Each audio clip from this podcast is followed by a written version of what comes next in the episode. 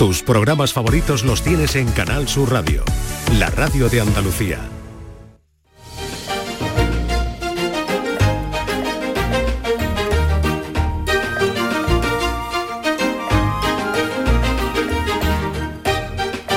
Continuamos en Días de Andalucía en este sábado 4 de noviembre en el que vamos a hablar del acoso escolar. Casi 220.000 estudiantes son víctimas de bullying en España y hay más de 74.000 acosadores. Así lo refleja el primer estudio sobre acoso escolar y ciberacoso en España en la infancia y la adolescencia que ha elaborado la Fundación Colacao y la Universidad Complutense de Madrid.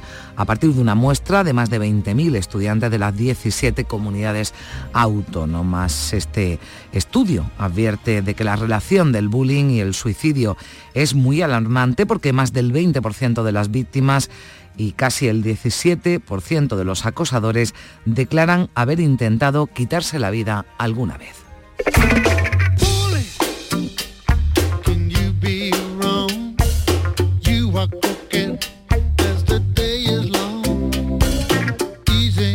Esta misma semana, y se lo venimos contando en nuestro tiempo de noticias, en un instituto de Alama de Granada, un menor de, de 17 años era víctima de una brutal paliza que le propinaban dos compañeros, también menores, de entre 15 y 17 años, que ya han ingresado en un centro de menores eh, cerrado. Enseguida vamos a hablar con el director del Instituto Andaluz de Prevención del Acoso Escolar, con Rafael Romero, también con Leo Farache, que es socio fundador y director de Educar es Todo, una comunidad que colabora con madres y padres en su labor educativa y que ha presentado también los resultados del cuarto estudio sobre la percepción del bullying en la sociedad española.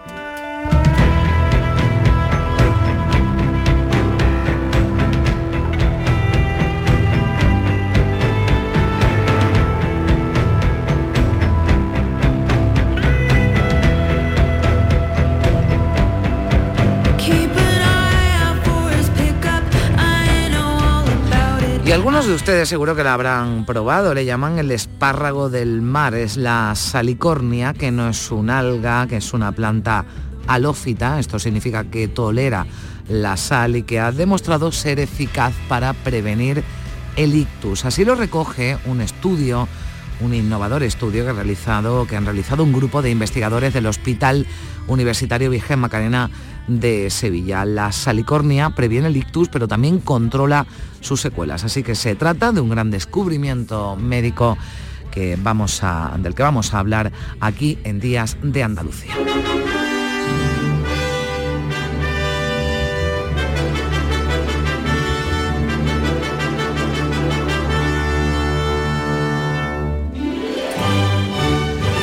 Ha sido, como saben, la semana de la ceremonia de la jura de la Constitución de la Princesa Leonor. Se ha contado casi todo, se ha opinado de casi todo, pero nosotros vamos a hablar del libro de honor del Congreso en el que firmaron la heredera, su padre el rey Felipe, el rey Felipe porque ese libro se encuaderna en Cádiz, en encuadernaciones galán. Llevan años, muchos años, realizando auténticas obras de arte.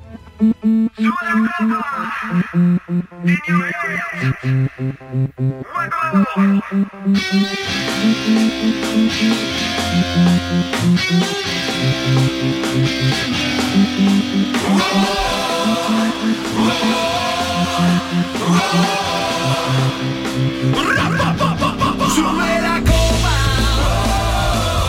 Precisamente de la competición que lleva el nombre del rey de la Copa hablaremos con Nuria Gaciño. Se ha celebrado ya la primera ronda con goleadas importantes y de momento sin ningún alcorconazo, porque no hay ningún equipo de categorías inferiores que haya eliminado a un grande. Eso sí, a falta de lo que se decida en el Aurosa Granada, que ganaron 0-3 los andaluces, pero los gallegos han impugnado por alineación indebida. Así que veremos qué ocurre en este caso.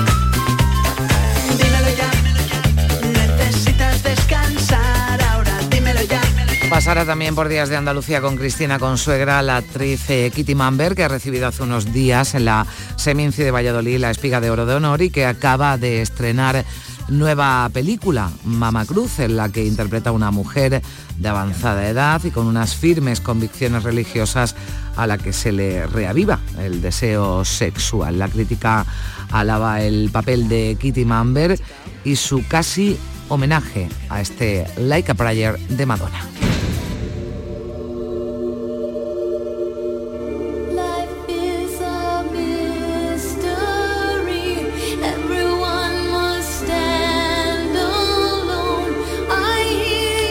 Son solo algunas de las eh, propuestas para esta mañana de sábado en Días de Andalucía hasta las 11 de la mañana. Les acompañamos en este programa que produce María Chamorro y Primi Sanz y que realizan Juanjo González en Sevilla y en Málaga José Manuel Zapico.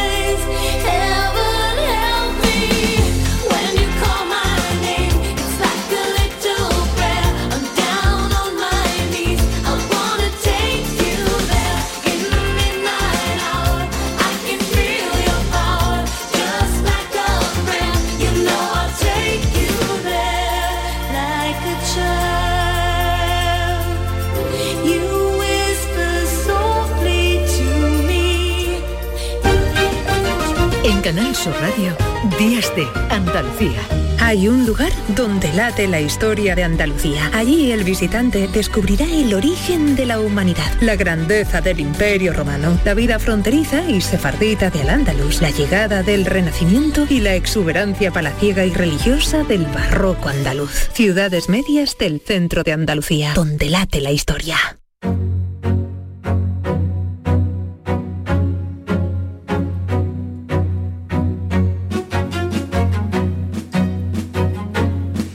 Mañana y 8 minutos esta semana, el pasado jueves, el día 2, se celebraba el Día Internacional contra el Acoso Escolar para concienciar sobre el riesgo que supone este tipo de violencia. Los expertos insisten en que la prevención en la resolución de conflictos es fundamental para evitar que los problemas crezcan. Por eso nos hemos, eh, nos hemos acercado, lo ha hecho Beatriz Galeano, hasta un colegio de Andalucía, el Centro de Educación Infantil y Primaria Mosaico, en el municipio sevillano de Santiponce, Allí hay desde el año 2010 un programa de socialización que evita que surjan los conflictos, Beatriz.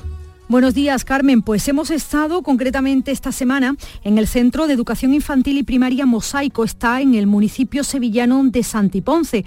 Y hemos acudido aquí precisamente por eso, porque desde hace ya 12 años hay un programa especializado para evitar que surjan conflictos y evitar, por tanto, también el acoso escolar. Aquí en este colegio hay dos lugares sagrados. Uno está en el pasillo el otro está en el patio. Son los dos puntos a los que los alumnos se acercan cuando hay un problema. En ese pasillo nos lo ha explicado Silvia Rodríguez, coordinadora de convivencia de este colegio. Tenemos un protocolo en la que ayudamos al alumnado a defenderse de, manera dialógica, dialogando. Mira, este sitio se llama pasidiálogo, entonces cuando el alumnado tiene un conflicto en clase o al final del recreo que no les da tiempo resolverlo, vienen aquí y tienen aquí preparado todo lo que necesitan para resolver dialogando los conflictos. ¿Cómo lo hacen? Pues nos lo cuentan Darío y Elena. Ellos son alumnos de cuarto B. Cuando no hemos resolvido un problema o en el patio o en la clase, que salimos aquí a resolverlo. Explicamos lo que ha pasado,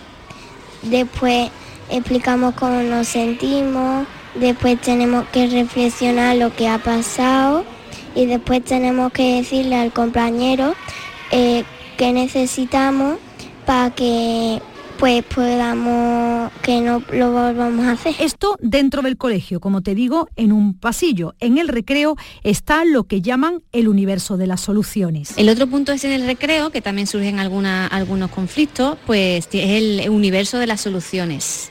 Primero hablan, siguen unos pasos eh, que ahora nos van a explicar, rellenan ese documento un poquito con la, con la resolución eh, del conflicto, el acuerdo que han tomado. ¿Y hay muchas peleas en el cole o no? Bueno. ¿Alguna? Sí, con cuarto y tercero. Ah, vale. Pero luego ya lo solucionáis. Sí.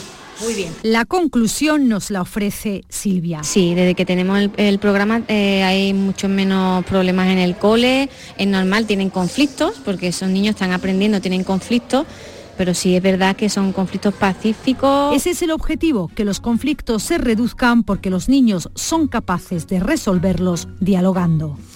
Gracias Beatriz, que se ha ido a ese colegio de Santiponce en la provincia de Sevilla, ese colegio mosaico. Cuatro de cada diez andaluces aseguran haber sufrido bullying durante su etapa educativa. Nueve de cada diez andaluces que sufrieron ese acoso escolar dicen que esta situación tuvo consecuencias en su vida.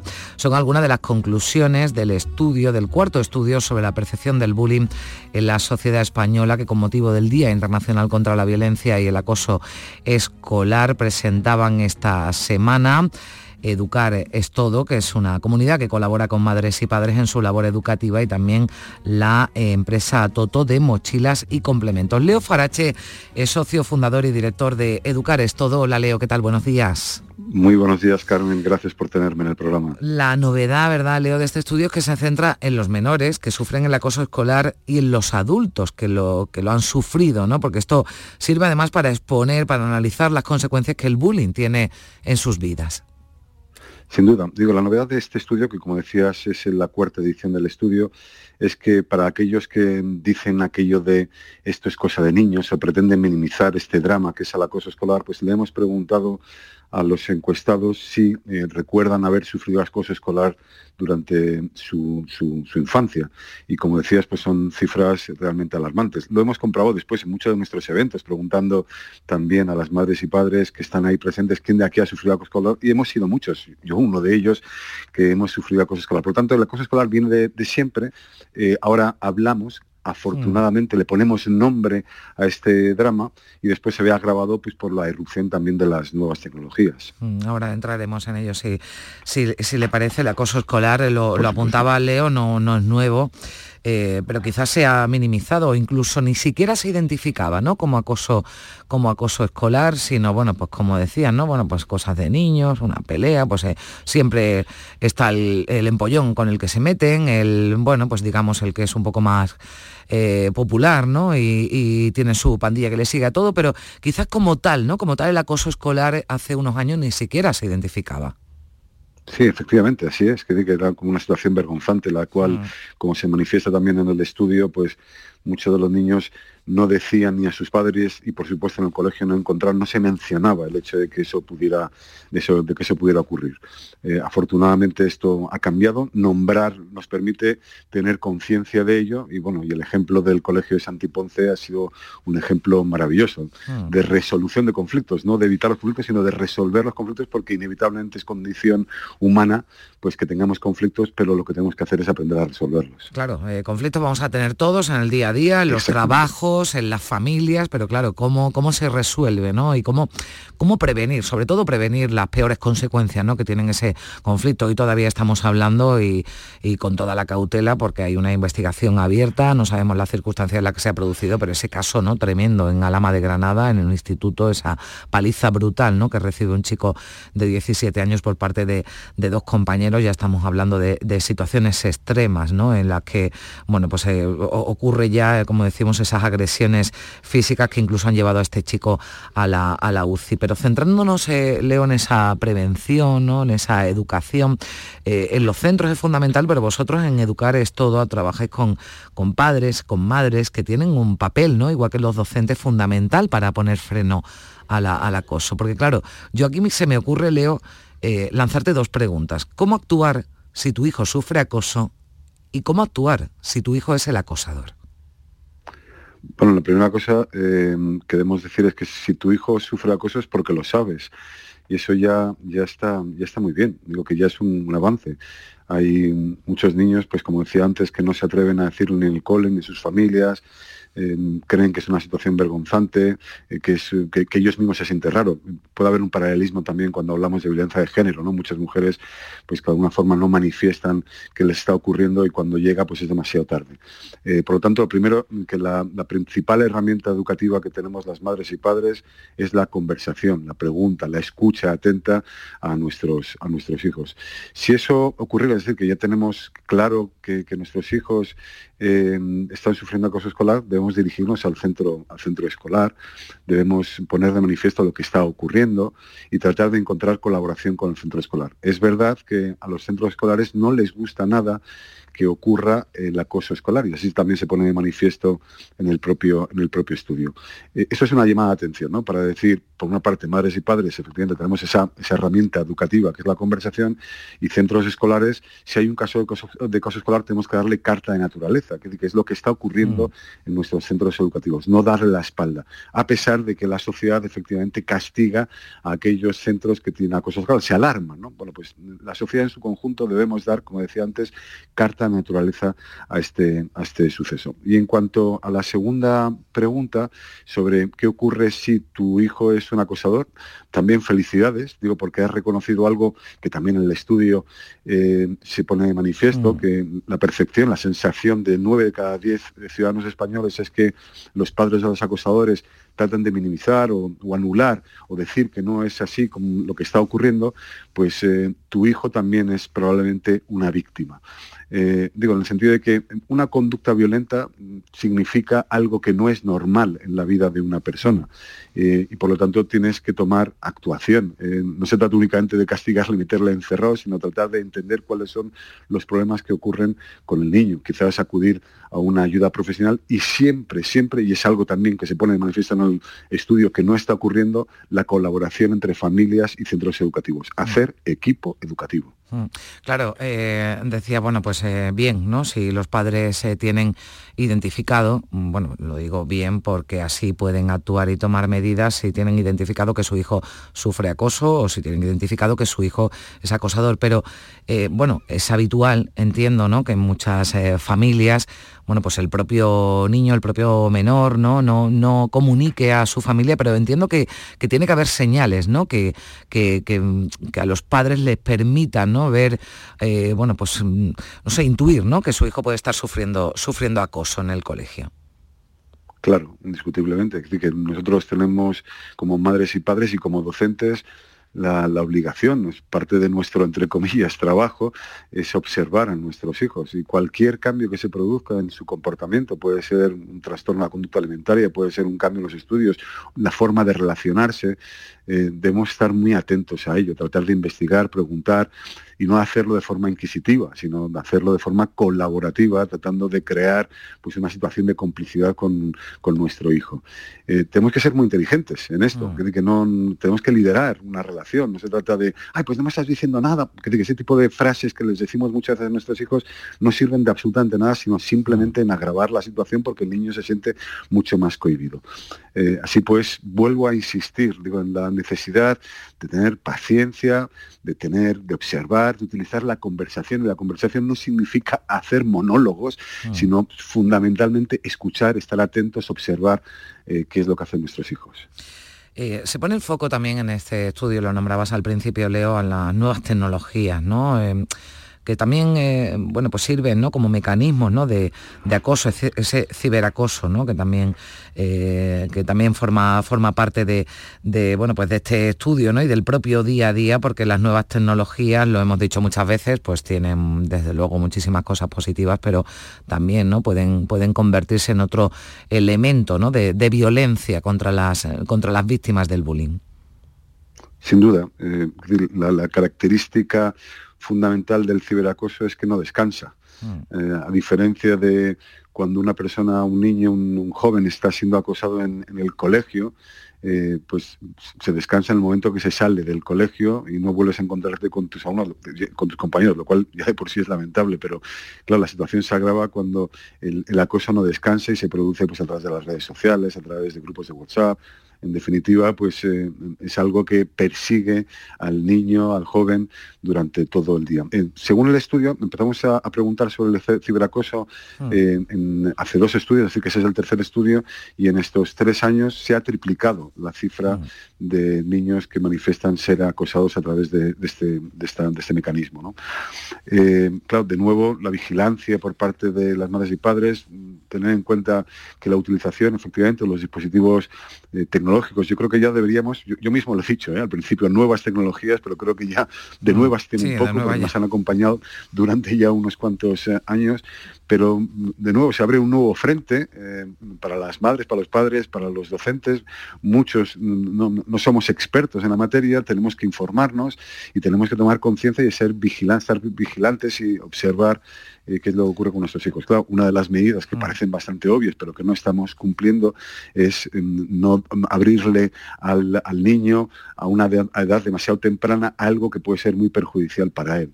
Eh, ayer mismo, pues en el periódico El País salía un grupo de madres que en Cataluña habían organizado pues un grupo de WhatsApp para mm, ponerse de acuerdo y no dar a los niños a los 12 años, que muchas madres y padres lo hacen muchísimo antes, eh, un teléfono móvil que es una, una, puerta abierta a cosas que son inexploradas, como darle a un niño las llaves del coche, ¿lo harías con 12 años? No, pues eso es una cosa muy parecida.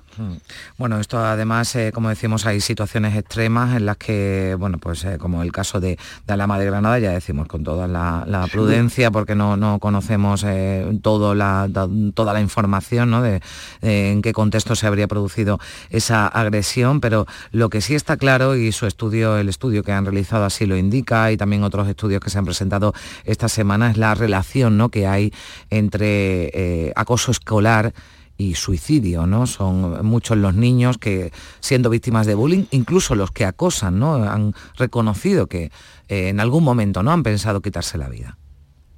Claro, bueno, pero yo creo que cualquiera de nosotros en, esa situación, y seguro que muchas y muchos de los oyentes que nos están escuchando ahora han sufrido en su infancia eh, ese acoso escolar, probablemente sus hijos, o las situaciones que hemos descrito durante esta, esta conversación. Y, sabemos cómo, cómo se vive, eh, cómo uno se siente y efectivamente pues uno no forma parte de la vida, que es una, una consecuencia eh, hasta cierto punto eh, lógica cuando se vive en casos extremos y cuando la solidez, en este caso de la persona, de la, de la salud mental de la persona, pues eh, no es tanta, ¿no? Y vivimos, como todos sabemos, pues un, momentos, años en los que la salud mental ahora se ha puesto, entre comillas, de moda, pero es porque estamos sufriendo una grave crisis de salud, salud mental y no tenemos más que preguntarle a los psicólogos y psiquiatras para que nos hagan una fotografía sobre lo que está ocurriendo en la sociedad. Indiscutiblemente, el suicidio es una consecuencia en muchos de los casos del acoso escolar. Bueno, yo creo que está bien que hablemos de esto, eh, se ha celebrado esta semana, pero,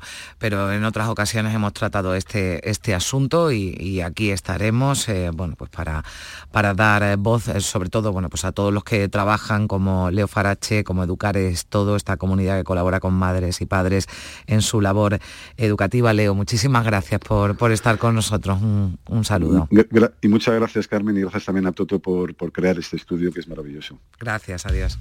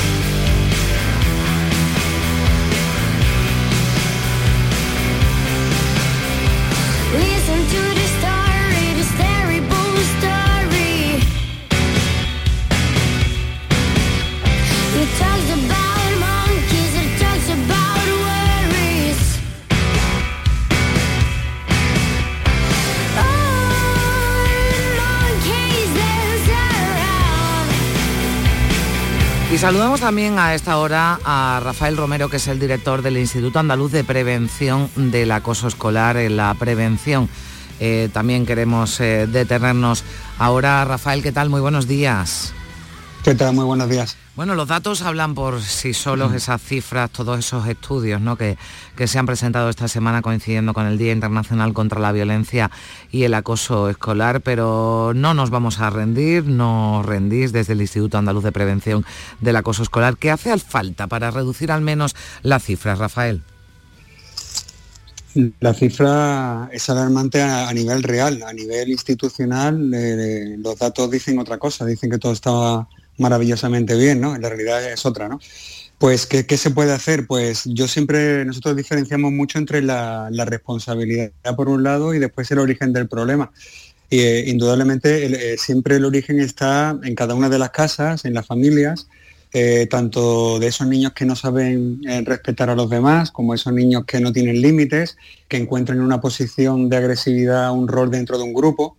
Y por otra parte se encuentran esos otros niños que no saben hacerse respetar a sí mismos, que, tienen una actitud sumisa, que no saben resolver sus problemas, que no saben enfrentarse a un problema porque las, herramientas que, sus, que sus padres les han dado no son las adecuadas. ¿no? Y por otra parte tenemos la responsabilidad inexistente, bueno, pensamos en nosotros, que es que cuando tú dejas a tu hijo a las 9 de la mañana en un centro educativo y lo recoges a las 2 de la tarde, la responsabilidad de lo que le suceda a ese crío, a esa cría, durante su horario lectivo es de cada uno de los docentes que, tienen que eh, salvaguardar la integridad física y psicológica de esos críos. Y eso no se asume, esa es la realidad. Entonces, eh, hablando de prevención, que tú mencionabas ese término, realmente en la prevención se trabaja desde infantil y desde los primeros cursos de mm. primaria. A partir ya de una cierta edad, de 8, 9, 10 años en adelante, eh, lo que hay son intervenciones y dramas. Mm. Sí, porque además eh, lo que decía es importante actuar desde infantil, bueno, desde casa, por supuesto, en la, en la educación por parte de los padres, pero desde infantil, porque los casos ¿no? de acoso escolar, digamos, que empiezan, habrá de todo, pero digo en general, ¿no? En los últimos eh, cursos de primaria, los primeros de, secundaria, ¿no? Es donde, donde se dan más casos eh, o donde las cifras son mayores en, casos de bullying, así que la prevención, la educación, ¿no? Desde muy pequeños es, es fundamental hablabas de, las carencias ¿no? que hay en los centros educativos para eh, identificar o actuar ¿no? contra los casos de, acoso escolar. Hay ONGs, eh, Rafael, no sé qué piensas de esto, que piden implantar una figura de un coordinador de bienestar en los centros educativos. Yo no sé si con esto se podría, se podría mejorar algo. Es absurdo. Es una cosa totalmente ilógica. Es decir, eh, lo que falta es implicación y formación del profesorado. Es decir, eh, olvidémonos de, protocolos inexistentes, protocolos que solamente lo que hacen es salvaguardar la falsa imagen del centro académico, no me gusta llamarlo educativo, para mí la educación es otra cosa, y lo que hace falta es realmente la formación personal, individual, con nombres y apellidos de cada uno de los docentes, para que en lugar de, que es lo que hacen actualmente, ¿verdad? Eh, hacer test psicológico, hacer, rellenar unos formularios y tal, para averiguar quién es el niño o la niña que está sufriendo algún tipo de problema, que eso es imposible porque ni siquiera se enteran los padres de, la criatura. En lugar de hacer eso, ¿por qué? En nuestra pregunta, ¿por qué no se interviene directamente con los niños y niñas que tienen esas actitudes agresivas? Es decir, yo eh, no sé si usted tiene hijos, eh, pero si usted le pregunta a cualquier niño o de cualquier centro educativo quiénes son los niños o las niñas eh, agresivos, quiénes son los niños o las niñas que la lían en clase, los que le faltan el respeto a los compañeros, todos y cada uno de los niños saben perfectamente quiénes son. Los docentes también saben quiénes son. ¿Por qué no se trabaja con esos críos, que son realmente quienes tienen los problemas? ¿Por qué se victimiza a la víctima? ¿Por qué al final es la víctima la que tiene que marcharse del centro educativo? porque al final es la víctima la que tiene que acabar haciendo terapias mm. innecesarias de habilidades sociales que al final no, no desembocan en nada bueno salvo en acudir a un psicólogo o un psiquiatra y son las víctimas las que acaban medicadas. Porque este sistema está perfectamente diseñado para que sean las víctimas las responsables de lo que le sucede.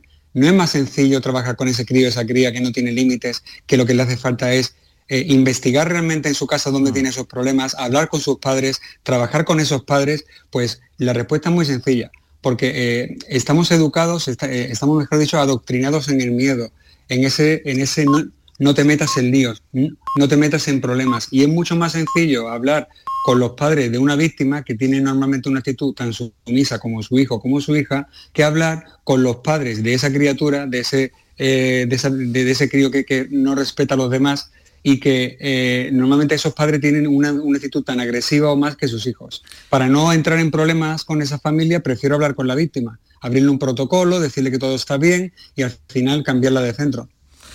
Eh, pues ahí está esa reflexión también, porque como usted dice, lo normal, ¿no? Es que las víctimas, los niños, ¿no? Que han sufrido ese bullying, ese, ese acoso, sean los que tengan que salir de, ese centro con lo que no se erradica el problema, porque esos acosadores buscarán a otra, a otra víctima. Antes hablábamos, eh, Rafael, eh, ya para terminar, de los, de los peligros, ¿no? De, la, de las tecnologías, porque ya lo de nuevas es verdad que queda.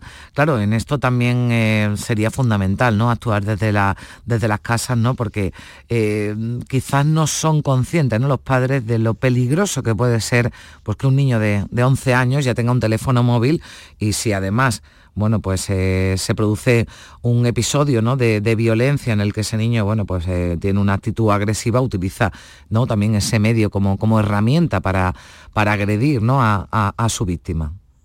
El acoso escolar se llama acoso escolar porque sucede durante un horario lectivo dentro de un centro académico. En el momento que tú le das al niño una bomba con droga, eh, así como define yo un teléfono móvil, se prolonga durante 24 horas. La responsabilidad de quién es, del, que, del papá y de la mamá que se lo compra, normalmente por la comunión, 10, 11 añitos, ya tiene el niño la bomba con droga en sus manos. Pero eh, si esa parte depende de los padres, que pienso personalmente que un crío no debe tener acceso libre a Internet hasta los 16 años, en mi opinión personal, por, por los dramas que veo diariamente, sí, el centro académico sí tiene una, respuesta muy sencilla.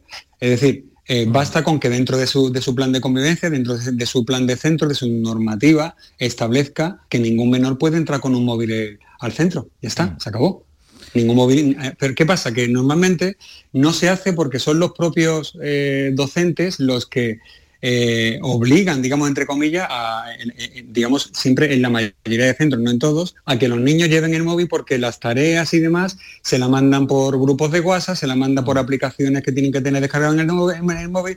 Yo soy más tradicional en esto, vuelvo a las fotocopias, volvería a, a los apuntes en clase, volvería a un método más tradicional porque los críos, como tú bien has dicho, eh, Internet sin, un control de un adulto es algo que no, que no pueden controlar ellos y que desgraciadamente se ven cosas escandalosas, ¿no? Mm. Y eso eh, es la responsabilidad de los papás, pero también de los centros académicos. Bueno, pues ahí está también la, opinión, el análisis que hace Rafael Romero, director del Instituto Andaluz de Prevención del Acoso Escolar, al que también agradecemos que nos haya acompañado aquí en Días de, de Andalucía, en esta mañana de sábado. Gracias, Rafael, buen día. A vosotros, muy buenos días.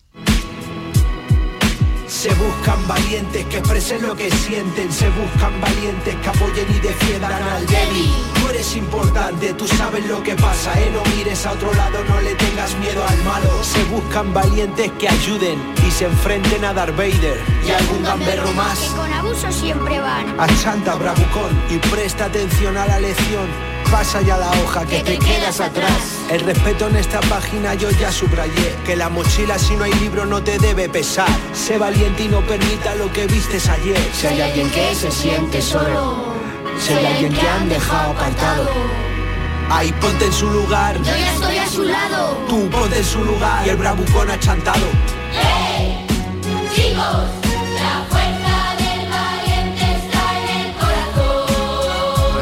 Escucha es de Langui junto a unos niños protagonizaba una campaña contra el acoso escolar. Vamos a tratar otros temas aquí en Días de Andalucía. Seguimos 9 y 34 minutos.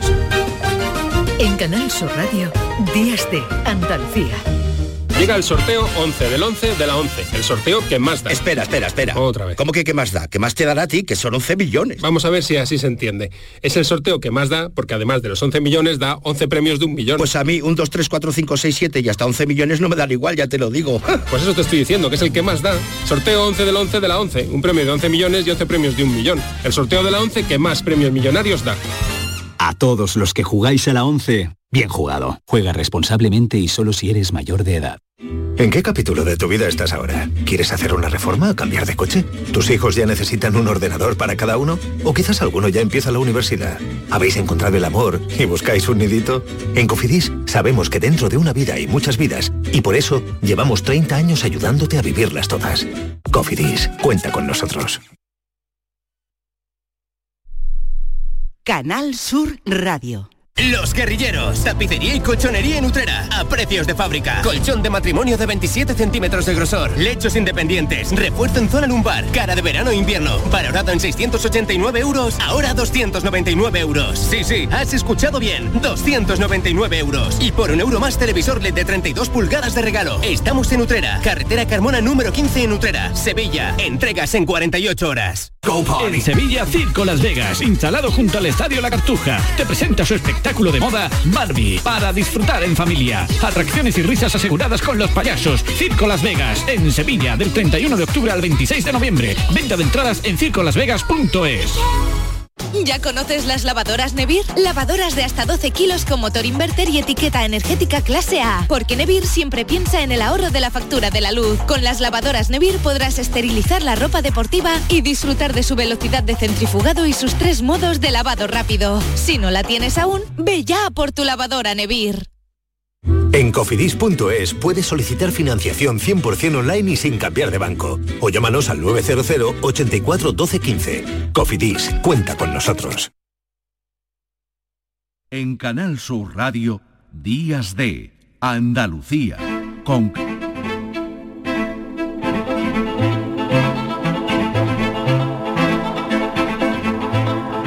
El grupo de investigación neurovascular del Hospital Universitario Virgen Macarena de Sevilla lleva años realizando un estudio que ahora ha demostrado que la salicornia puede prevenir el ictus. ¿Pero qué es la salicornia? Vamos a ir por partes. La salicornia no es ni una alga ni una planta acuática, es un género de planta herbácea que se llama suculenta y halófita, es decir, tolerante a la sal y diversas especies crecen espontáneamente en dunas, en marismas y manglares de Europa y Estados Unidos. Por la forma de sus hojas, que son pequeñas, escamosas, la saliconia recuerda tanto lo visual como la textura crujiente, crujiente en, en, boca, una diminuta y fina punta de espárrago verde. De ahí que también se denomine espárrago de mar y se planta, se está plantando, se está cultivando salicornia en Isla Cristina, en Huelva. Pues bien, ingerir la cantidad adecuada de esta planta, de la salicornia, puede evitar el ictus, pero además también podría controlar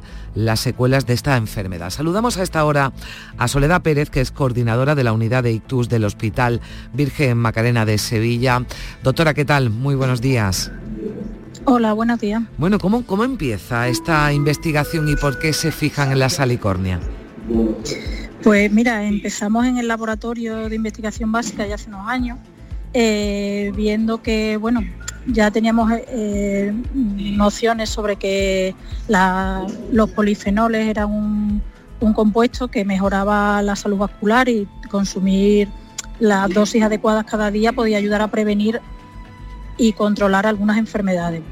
Entonces, bueno, nos fijamos en la salicornia, que ha dado, como has explicado, dado su, su su crecimiento en la salina y esa alta posición a, la sal hacía que, desarrollara muchísimos polifenoles de este tipo y entonces pensamos que podía ser adecuado hacer como un extracto de esta planta donde recogiéramos todo lo, bueno, por decirlo de una manera, de la planta, que son esos polifenoles, esos antioxidantes, y dárselos a, los pacientes. Bueno, empezamos inicialmente en el laboratorio de básica con animales, en modelos de moscas y modelos de animal, y una vez demostramos que iban bien eh, esto en, animales, pues pasamos y saltamos al humano ¿no? y empezamos a darlo a, a primera voluntario sano y ahora mismo estamos con los pacientes con ictus. Bueno, además eh, ahora nos contará ¿no? también porque, porque mejora, ¿no? digamos, la, o controla las secuelas que pueden dejar un, un ictus, pero cuando empiezan esos ensayos, ¿no? bueno, que es algo eh, habitual, a algunos pacientes se les da placebo, a otros se les da salicornia y distintos tipos además de salicornia, ¿no, doctora? Pues mira, empezamos el estudio voluntario sano con, con tres grupos eran 90 pacientes que se dividían en 30 pacientes iban a recibir la salicornia de, que crecía en Huelva, las marismas de Huelva, eh, en la propia marisma, y otros 30 pacientes iban a recibir la salicornia, que esa viene procedente de Portugal y se cría en condiciones eh, de hidroponía, y el tercer grupo que recibía placebo, para ver exactamente el, efecto que tenía el extracto de salicornia probamos esos dos tipos porque son condiciones diferentes de, crecimiento y pensamos que a lo mejor había alguna diferencia en la composición de estos polifenoles o en la concentración de estos polifenoles. ¿Y, cuál, y, qué dice el resultado? ¿Hay alguna diferencia entre mm. tomar salicornia de Portugal o, de la glicina? Sí, sí, lo que bueno, lo que se demuestra claramente es que eh, han mejorado, o sea, que no había sobre todo efectos secundarios entre ninguno de los grupos, ¿vale? Y, en cuanto a eficacia, vimos que en los dos grupos, de, tanto de Huelva como de, Portugal, en, los dos grupos mejoraban algunos parámetros analíticos responsables de, factores de riesgo vascular. Entonces controlaba estos, estos parámetros, ¿no? Mm. Tanto una como otra.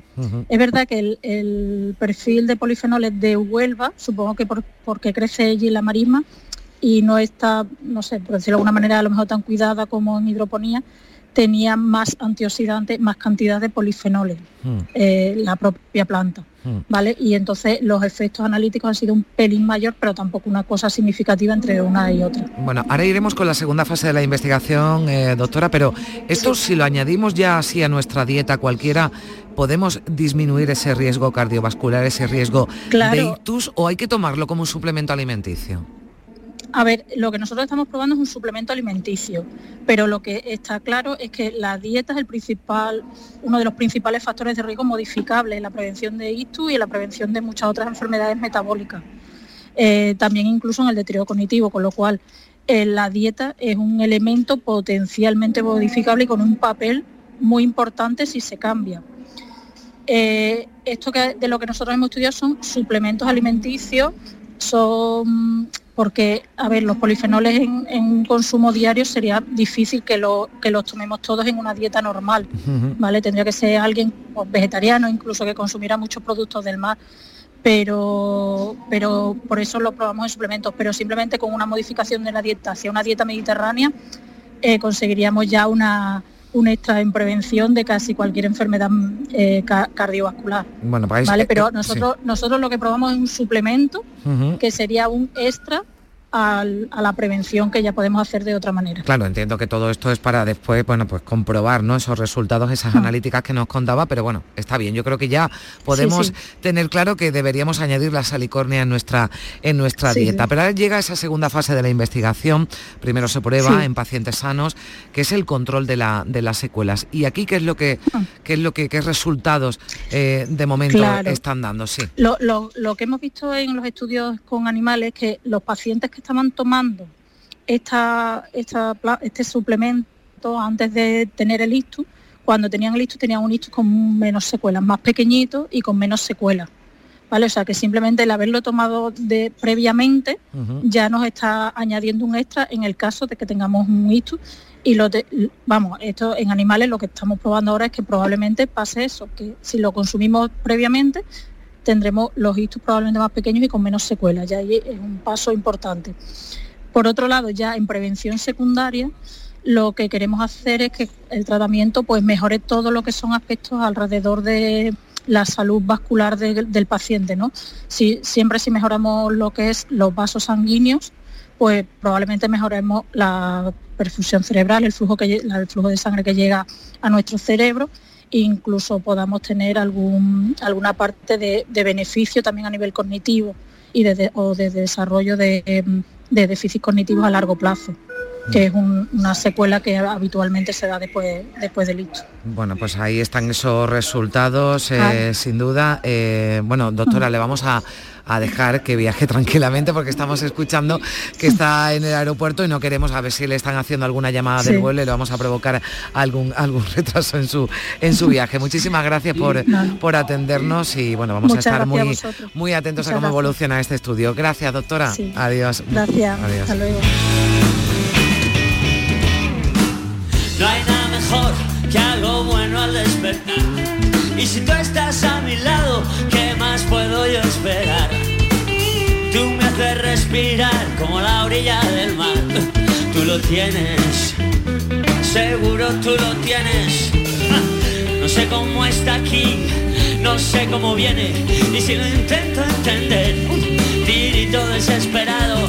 Por eso yo lo voy a decir, en nuestro interior todos llevamos lo mejor que sabor, sabor salado, sabor, sabor salado, sabor, sabor salado, sabor, sabor salado. La sala de baile se llenó de luz y aire y las parejas bailan sin tocar el suelo. Satélites están todos emitiendo y la Tierra flota, mírala, en el universo. Ah, oye, no lo pases tan mal, porque al hacerte mayor todo parece peor y es exactamente igual. Oye, tú tienes un cristal por el que hay que mirar y tú lo puedes limpiar. Y como ah, sabor, sabor salado,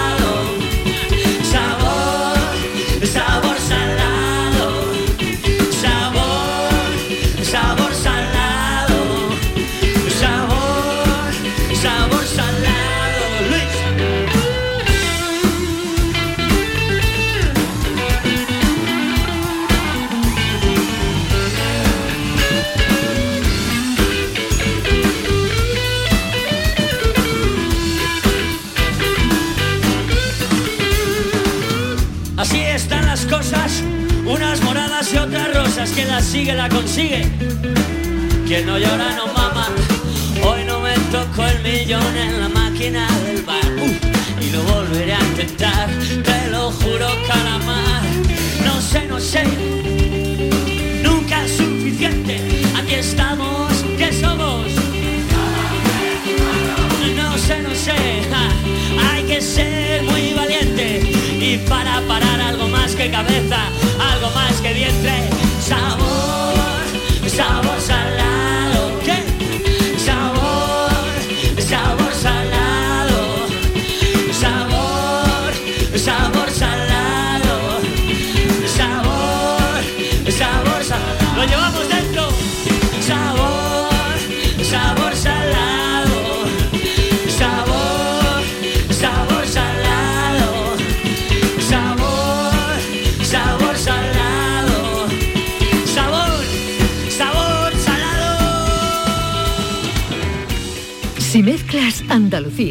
El fin de semana y la radio, sale gente de Andalucía. Disfruta de un programa en el que sentimos Andalucía a través de su gente, en el que nos dejamos seducir y nos enamoramos de una tierra repleta de tradiciones, de una gastronomía de bandera y de un patrimonio fascinante. Y todo a través de su gente. Gente de Andalucía, los sábados y domingos desde las 11 de la mañana, con Pepe da Rosa. Contigo somos más Canal Sur Radio. Contigo somos más Andalucía. Cristina en la red. Te amo sin treguas. Yo nunca dejé de amarte. Yo también te amo.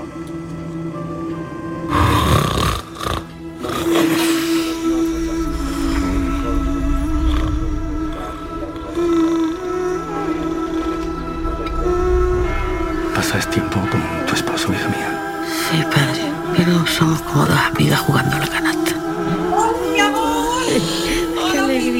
Bueno, están escuchando un fragmento de Mama Cruz, la última película que protagoniza nuestra invitada de hoy, Cristina Consuegra. ¿Qué tal? Muy buenos días. Buenos días, ¿qué Bueno, tal compañera? A ver, pues si se me ha entendido mal, no es Cristina Consuegra la que protagoniza la película, No. sino la invitada que trae hoy Cristina Consuegra, ¿verdad?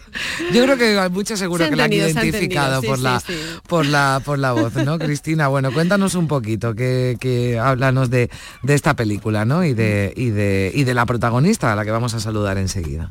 Bueno, pues en unos segundos vamos a conversar con Kitty Mamber, la inmensa actriz eh, andaluza que ha dado vida a un papel muy complicado eh, en la película que dirige la venezolana Patricia Ortega, que se llama Mama Cruz, y que es una película cuyo, cuyo personaje femenino deambula entre las opresiones, eh, las tradiciones y el escuchar el deseo propio, ese asunto tan complicado, digamos que en el que las mujeres no hemos sido educadas, ¿no? Escuchar nuestro deseo y nuestro cuerpo.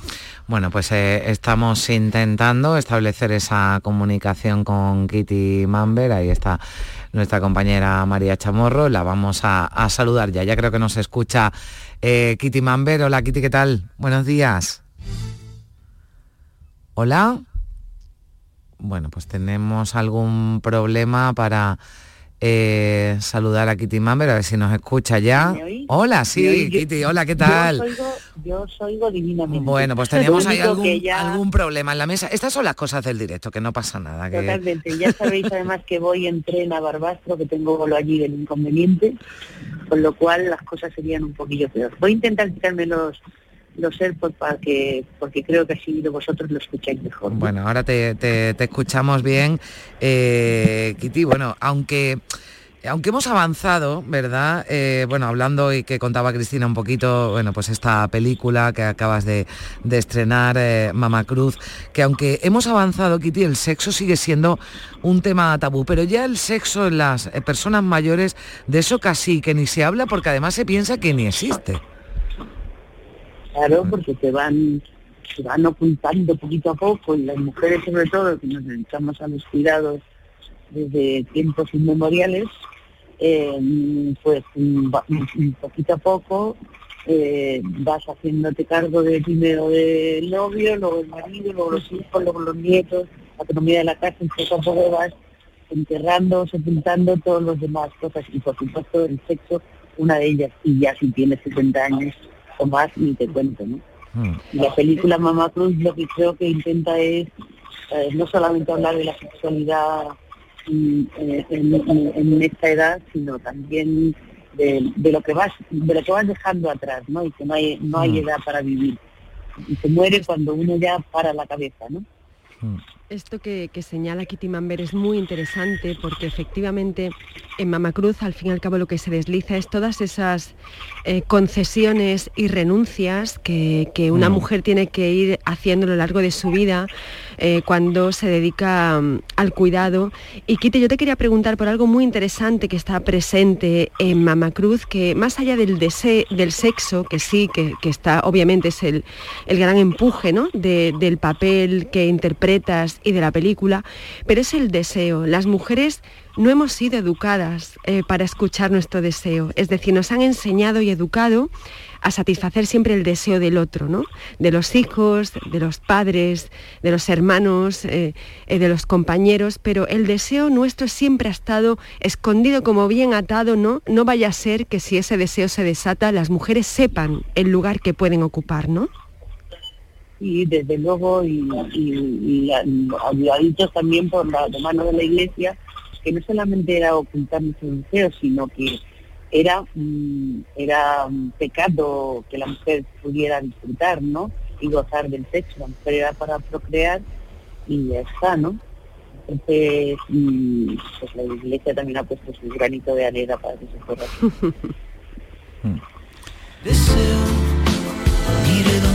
mire te veo, mire donde mire te veo, mire donde mire te veo. Bueno, al deseo que le canta Jorge Dressler, al margen del deseo y bueno, el, sexo ocupa un papel importante y la religión que lo, que lo nombrabas, eh, tiene esa mezcla o esa convivencia o no convivencia, ¿no? o difícil convivencia entre la, religión y, el sexo. Bueno, he leído en alguna crítica que te han dicho que le haces casi un homenaje ¿no? a Madonna con su Laika Prayer, que antes lo escuchábamos. Yo no sé si, si esto te ha preocupado en algún momento, que se pudiera generar alguna polémica. No lo he leído, yo creo que Mamá Cruz va por otro lado muy diferente. De hecho, Patricia Ortega, que es una directora imponente, por cierto, quiere muy claro lo que quiere contar, no, no tampoco quiere hacer mal en contra de la iglesia sí, solamente en la película, sino que simplemente cuenta esta mujer que es muy religiosa y creyente, lo primero que hace es, una de las primeras cosas que hace es pues, que tiene su cargo de conciencia, no vaya a ser que sea pecado que ella Mm. tenga ese deseo, ¿no? Y va a confesarse. Pero lo hace desde un respeto y además mm, Mamá Cruz no quiere, no quiere, mm, no, no se quiere quitar sus creencias, simplemente quiere eh, llegar a, a- a poder mm, culminar ese deseo, ¿no? Y además también mm, mm, primero con su marido, porque es, es, es la al que él quiere, a la que ella él quiere, ¿no? Hmm. porque es- no, no, no está contando una historia de una pareja que no se lleva bien, sino que está simplemente sepultada en esa especie de rutina que mata todo, ¿no? Mata cualquier deseo, cualquier intención ni ganas de hacer nada. Y uno está en la partida de uno, el partido de fútbol y los coleguillas, y la otra está pues con sus, como siempre, pecando en la casa y, en, y, y- y trabajando para, cosiendo para traer un poco más de dinero. Y la gente, desgraciadamente, nos llevan hacia un tipo de vida así, en la que eh, vas muriéndote poco a poco, pero porque lo que es el ser, el ser humano es una cosa tan natural que nacemos con ella, que es el sexo, no, la película Mamá Cruz pretende normalizar eso y que además tú puedas, eh, tú puedas realizar ese deseo como una cosa normal contigo misma también, ¿sabes? Entonces yo, no solamente es eh, la iglesia, sino un montón de cosas más que se, se llevan a, a que eso se vaya perdiendo, ¿no? Fíjate que- qué cosa tan importante está diciendo Kitty, porque hemos hablado de que este personaje lo que quiere es convivir con sus creencias, ¿no? Es decir, Sí. en ningún momento quiere desplazarlas, sino que simplemente quiere pues una convivencia entre el deseo propio que despierta, ese, despier- ese Claro. deseo que por fin escucha y que pueda convivir con eh, una larga tradición y una costumbre que a ella no le pesa. Es muy curioso. Entonces, estabas hablando de rutina, hemos hablado también de deseo propio, de sexo, de los cuidados, eh, de cómo ella que también quiere contribuir a, a, bueno, pues a, a la casa a través de, de a contribuir a No, no es través que de- quiera, es que contribuye. contribuye. que contribuye efectivamente. Y en todo esto hay una cosa muy inteligente en la película, creo, que es cómo aborda también el, peso de la soledad. Cómo cuando una mujer decide escucharse y decide dialogar plenamente con el mundo, la soledad siempre le acecha a una mujer, ¿no?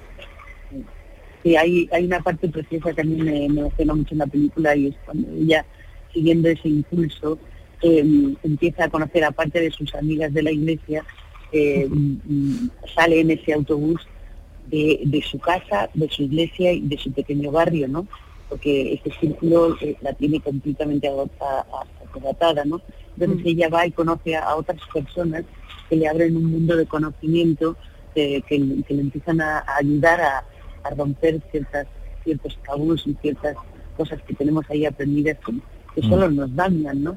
Y entonces mm, eso también le permite, por eso, por eso la película no so- no solamente es del despertar sexual de una mujer mayor, de una persona mayor, sino mm, y, y no, no solo de una mujer, sino también hable de la posibilidad de que le pase a los hombres también, que Mm. puede pasar también. Pero bueno, en este caso la película es feminista sin duda.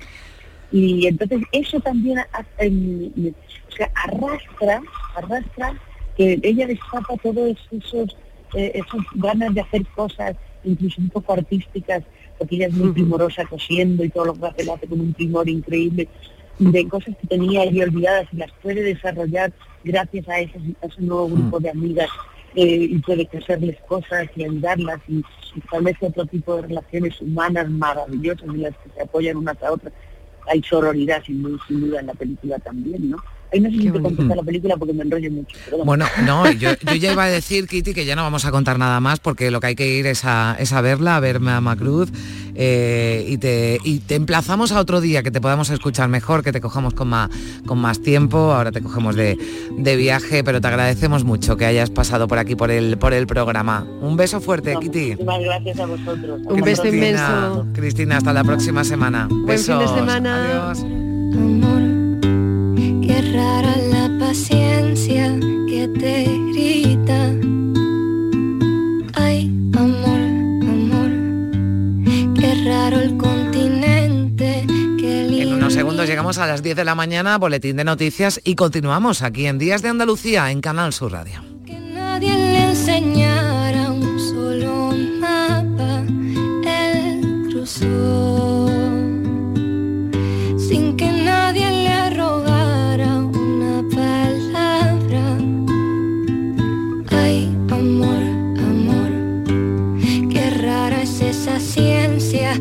te